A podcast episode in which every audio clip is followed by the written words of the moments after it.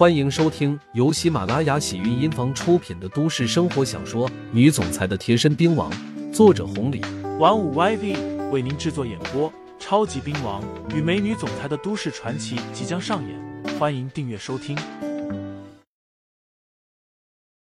第一百四十一章，没吃错药。董博拉着董夫人来到了客厅，指着刘牧阳二人说道：“这是小刘，这是小贝。小刘哦，你们直接喊他董婶就好了，都是一家人。董婶，董婶。”刘牧阳和阮小贝喊了一声，董夫人微微有些怔住，真不明白董伯这是搞的哪一出。二老在省委大院已经住了好几年了，见到什么人都是比他们级别低的，不是客气的像是下级对待老领导一样，就是战战兢兢的。时间久了，董夫人也就习惯了。习惯了这种身份后，董波也是如此。很少对人这副嘴脸，因为身份不允许。至于对待年轻人，尤其是陌生的年轻人，生怕给董连军带来麻烦，他们很少理会。可是今天这是怎么回事？带回来的两个年轻人像是大学生似的，女的还好，规规矩矩的，也好看。可是男的长发，穿的也普通，虽然不花里花哨的。但和一般的小混混也差不多，更何况刘牧阳有着那种脾气，这就更不受董夫人待见了。到底是怎么回事？董夫人还真没想通。还愣着做什么？赶紧给联军打电话，让他回来一趟。董波催促道：“啥？让联军回来一趟？这么晚了。再说了，联军天天这么忙，让他回来做什么？”董夫人问道：“没看家里来客人了吗？”董夫人看了一眼刘牧阳，这二人是客人。这是什么客人？他不认识，也没见过啊。就算是客人，有他们二老在家里招呼还不足够，还非要董连军回来干吗？儿子啥身份不知道啊？两个年轻人就让儿子回来，这也太不像话了。你来屋里。我跟你说点事情。董夫人朝着董博说道：“啥事？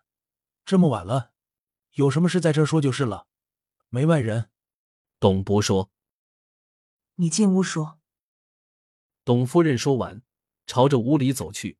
董博脸色一拉，不悦的说道：“什么事情？让你打电话？你要跟我说什么？没看到来客人了吗？这是不礼貌。”然后冲着刘牧阳二人说道：“小刘，真是怠慢了，我先进去看看什么事情。要不是大事，我让他出来给你道歉。什么态度？这是气死我了！”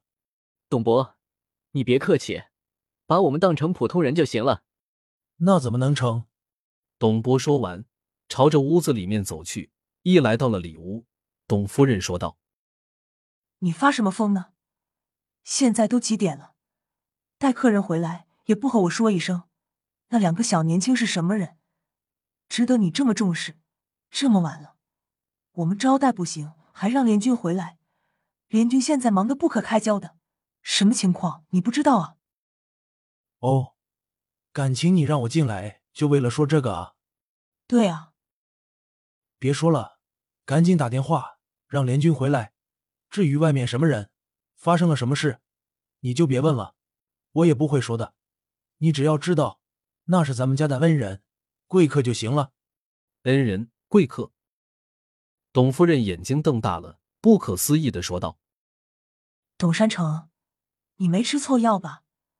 还恩人、贵客，咱们家啥时候有这样的贵客了？你别给联军添麻烦了。你要是实在想招呼，我招呼就行了。不行。”让联军回来。都几点了？你发什么疯？说了联军忙，我招待就行了。你招待个屁！你不打，我自己来打。董博说完，拿出了手机。董夫人一看来真的了，嘀咕了两句也没阻拦。董博接通了电话，也没说啥原因、理由，就让董联军赶回来。董博发话了，董连军不敢不听，准备了一下，安排车子回来。看到董博这个态度，董夫人眼睛一翻，自然对待刘牧阳二人就不那么客气了。通过礼物看过去，还有点生气的意思。董博打完了电话，换了个兴奋的表情，要出去照顾。从来没见过董博变化如此快的董夫人，一把拉住了他，愤愤的问道：“董山城，你给我说实话，外面那两个人不会是你的私生子吧？”你简直是妇人之仁，怎么能这么说？再乱说话，我把你赶出家门！听众朋友们，本集已播讲完毕，欢迎订阅专辑，投喂月票支持我，我们下期再见。